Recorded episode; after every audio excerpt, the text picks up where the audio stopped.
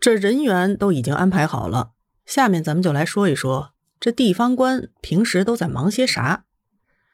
地方官的工作其实有很多，最主要的呢是四项：征税、教化、治安以及审案。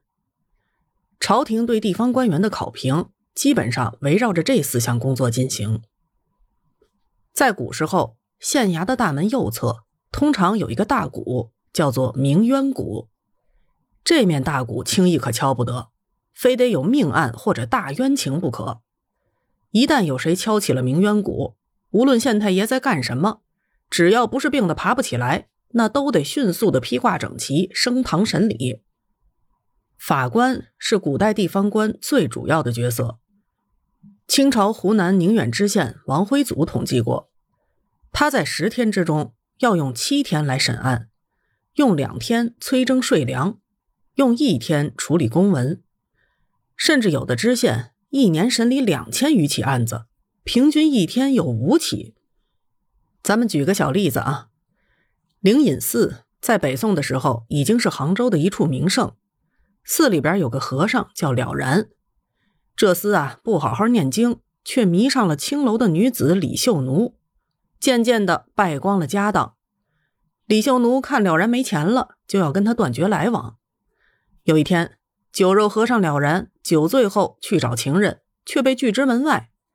一怒之下，了然撞进门去，打死了李秀奴，被逮到了杭州官府。审理此案的是一名叫做苏轼的杭州通判。苏通判一面找仵作验尸判定凶器，一面审讯了然。当他看到和尚的手臂上刺着“但愿生同极乐国，免教今世苦相思”两行字的时候，灵光一闪，立马提笔写下了判词。这个秃驴修行推煞，云山顶上空持戒，一从迷恋玉楼人，纯衣百结浑无奈，独守伤人花容粉碎，空空瑟瑟今何在？臂间刺到相思苦，这回还了相思债。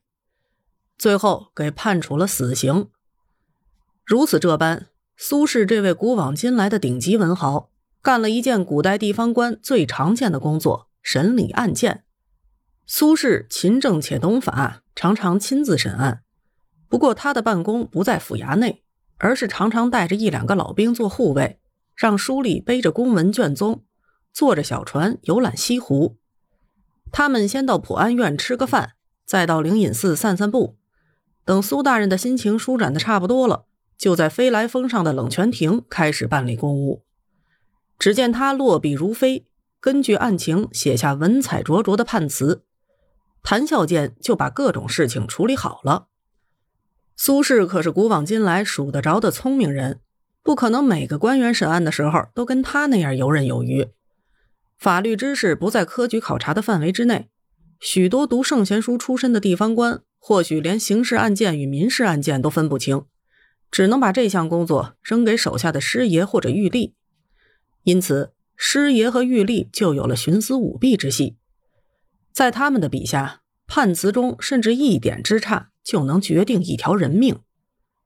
明朝的时候，宗阳县有过这样一个案子：一伙大盗劫掠乡间，被乡民逮住，送到官衙。大盗的家属用赃款贿赂师爷和狱吏。于是，在判词上就出现了一点之差。玉立将由大门而入的大字加了一点，改成犬，变成由犬门而入。可别小看了这一点之差，大盗立马从明火执仗的抢劫变成了鸡鸣狗盗之徒。于是乎，大盗得以逃过了斩决。前面说的了然和尚，如果没有为女人耗尽家财，还能拿出点钱打点衙门上下的话，也没准可以捡回一条命。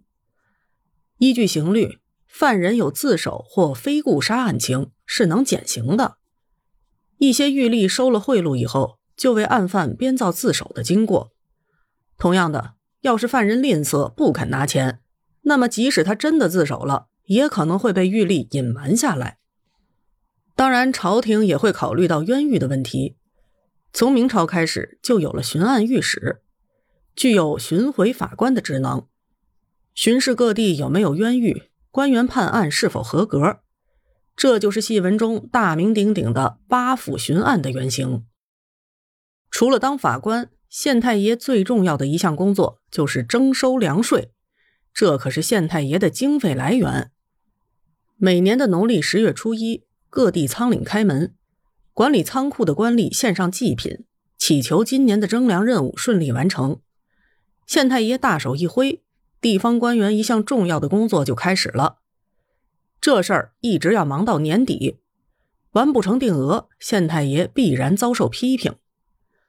通常一个官员上任之后，首先要去衙门府库核对账目，当地的税簿上写着户口和田地数量，以及每年各家要缴纳的税收额度。税吏下乡，鸡飞狗跳的情形是有的。但更多的时候，收税也是平常事儿。数目呢，每年大致上也差不多。乡下也有乡绅和乡约长主持工作，他们负责向乡民征收，然后再和税吏对接。征粮的工作不仅事关地方官的考评，还和他的收入有关。除了正税，还有加号。在税收中增收一些运输损耗是合法的。但是地方官吏时常不顾朝廷规定的加号标准，随意加收。依照宋朝的法律，百姓纳米一担，本来只需加一斗，却要被要求加两斗。加号名目繁多，有所谓的名讳号、周用号、土米号等。百姓实际上缴纳的税款，有时候比正常的额度多一倍。征粮用规定容积的壶为容器，可是实际操作中，百姓将粮食倒进壶里的时候，收税的官员会不断的摇晃壶，这样壶里面就能装进更多的粮食。有的地方官员甚至采用大壶征粮，